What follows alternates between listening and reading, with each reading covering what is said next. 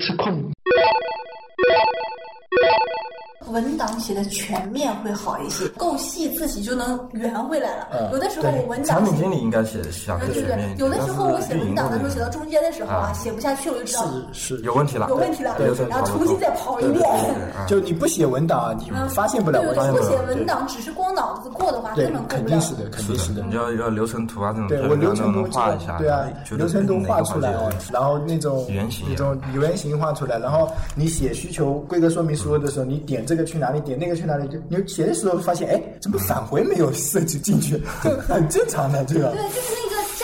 时候，设计设计之后写完架构图写列表，列表写写之后，哎，这个功能好像上面架构图没写，然后再回去改架构图。这样的话，没有一个文档，其实很难发现自己到底思维漏洞在哪里。对呃，我所以我再分享一个嘛，就是原来四点零这一块的话，我们原来的产品需求文档啊，呃，都只是一个纯原型的一个东西，这也导致了其实后面有一些需求啊，开发出来的跟原来设想的有一些差异的。对那这个也是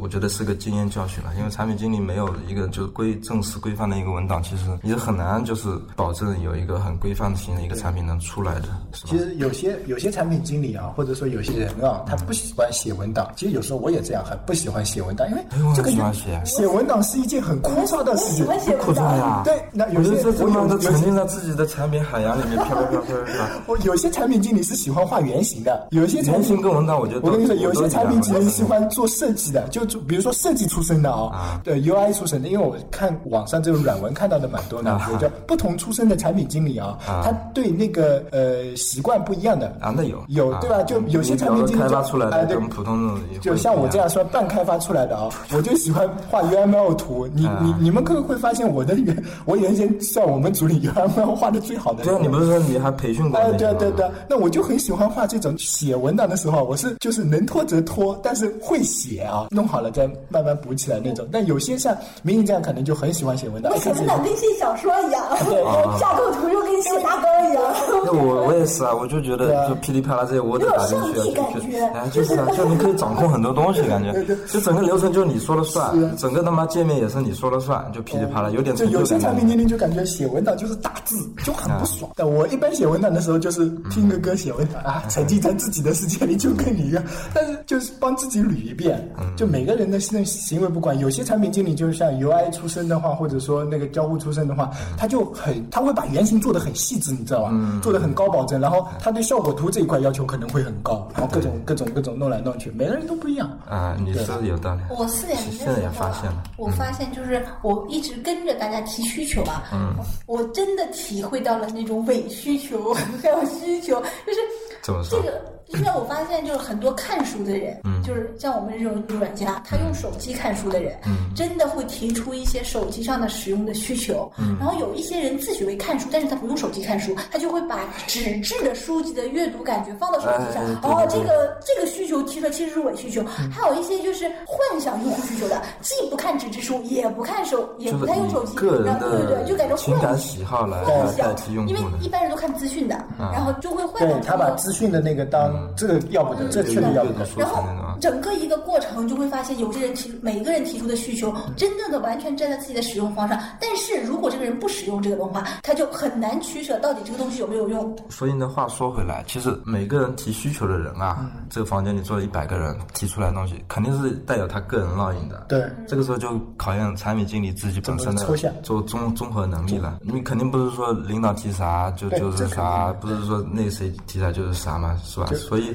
你有时候得想象，把自己想象成各种各样的用户，你觉得这是怎么怎么样？其实怎么样说白了包括行业发展啊这种的。对所以综合条件还是比较要求安利那个方法安利，怎么说所有卖安利的人，全部的案例都用过，就是他真正啊是自己的用户，是啊而且啊本来就用是这样得自己是安利的那种对，怎用户么。用，然后怎么用好，然后会给别人介绍。但是我们现在的产品很多，不管是开发还是就是运营，它不用我们自己的产品的，就是不太用，或者是那个然后就是给人感觉他们说啊，我打开一下每个功能点点我就过去了，这个跟使用不一样，对对这是这是试用，就是要是像安利那种营销的，就是一定要成熟用户，我自己把它用的很好很好了，然后我再向别人推销，再去修改这个东西，就是就是那天我不是跟凌晨和任喜同时提出一个类似的需求，在 WinPhone 和 iOS 上，就是阅读页面的，像任喜这种不看书不看书的，他不知道我为什么要这么改。然后凌晨我就说，就直接跟他说了说，哎，对，我也想这么改。就是